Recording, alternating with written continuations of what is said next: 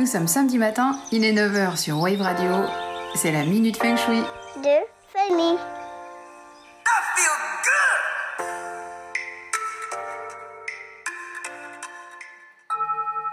La pratique du feng shui a évolué bien sûr depuis sa création il y a quelques millénaires parce qu'évidemment la configuration des espaces et la façon de vivre ont bien changé.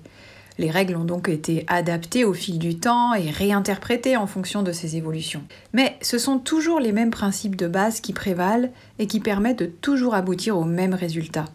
Parce qu'il existe toujours une raison qui sous-tend une recommandation feng shui et que rien n'est jamais laissé au hasard.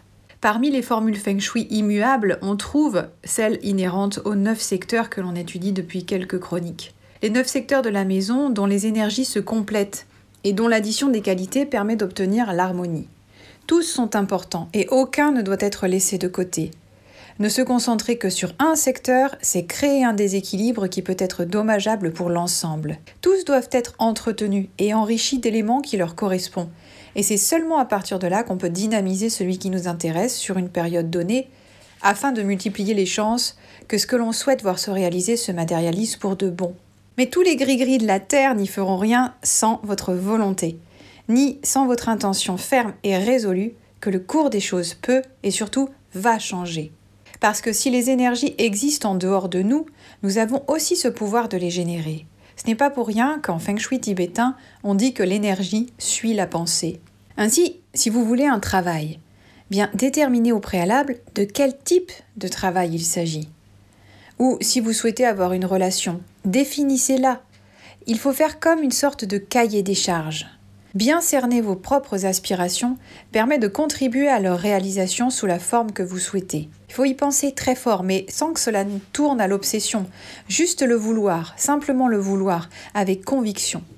Ainsi en va-t-il avec l'abondance, sur le secteur de laquelle nous allons nous pencher ce matin. Avant de l'enrichir, ce secteur de l'abondance, il faut d'abord prendre le temps de définir ce qu'est l'abondance de votre point de vue personnel. Parce que l'abondance, ce n'est pas forcément l'argent qui coule à flot. Ça peut être l'abondance d'une bonne santé, l'abondance de voyages, d'amitié, de relations, de projets, de clients. À vous de le cadrer dans votre esprit préalablement afin d'augmenter l'efficacité des remèdes que vous disposerez chez vous et qui touchent l'abondance. L'élément parmi les cinq du secteur de l'abondance, c'est le petit bois. C'est un secteur qui symbolise le vent en feng shui, un vent léger et sans aucune violence, qui correspond à une énergie dont le flux représente la communication, la créativité, la persistance. Or, le vent apporte la prospérité lorsqu'il arrive par la direction du sud-est. Donc vous l'aurez compris, le secteur de l'abondance est placé dans la direction du sud-est, toujours par rapport au nord de votre plan qui reste la référence.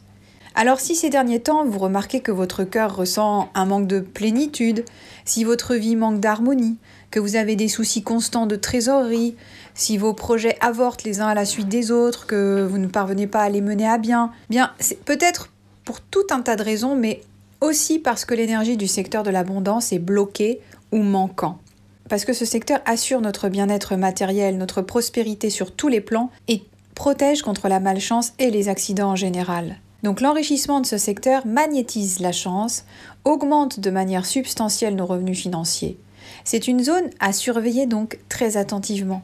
C'est pour vous dire, les orientaux la protègent en refermant avec soin la porte de l'espace qui la contient, parce que c'est une énergie qui a le pouvoir de contenir.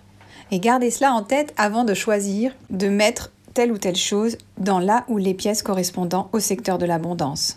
Donc pour l'enrichir, on peut y mettre des objets qui bougent dans la brise. Lorsque par exemple vous ouvrez les fenêtres, comme des carillons, un mobile, ou des choses qui possèdent une vraie valeur marchande, comme une boîte à bijoux, des collections précieuses, ou qui reflètent l'opulence. Par exemple un lustre en cristal, un miroir, euh, des objets dans les tons de rouge, violet ou bleu ou vert, mais attention jamais en excès. Des objets qui contiennent de l'argent, ou des choses appartenant au monde aquatique comme un paysage marin, des coquillages, une fontaine. Attention à ce que le mouvement de l'eau pour la fontaine soit toujours dirigé vers l'intérieur de la maison. Ou encore une très belle lampe qu'il faut toujours laisser allumer. Si vous y placez une plante, c'est bien qu'elle ait les feuilles arrondies, comme des pièces de monnaie finalement, comme le sont les feuilles de citronnier, d'oranger ou de la crassula argenta ou alors l'arbre des 40 écus. De fleurs séchées dans ce secteur. Pour toute forme d'art, pensez à choisir parmi l'abondance sous toutes ses formes, comme un coffre-fort ou une tirelire ou, ou des visuels de ce que vous désirez obtenir matériellement, ce qui correspond à votre abondance à vous. Évitez le désordre dans ce secteur, comme les factures impayées ou les entassements quels qu'ils soient, les toilettes euh, s'il y en a dans ce secteur qui soient trop remplies, et idem pour des armoires. Car encore une fois, l'énergie doit circuler pour pénétrer tous les objets ou représentations que vous aurez choisis. Sur ce, à la semaine prochaine pour un focus sur le secteur de la renommée. Salut et bon week-end La mini s'enfuit de famille. Retrouvez-moi tous les samedis matins à 9h sur Wave Radio, podcast en ligne sur waveradio.fm.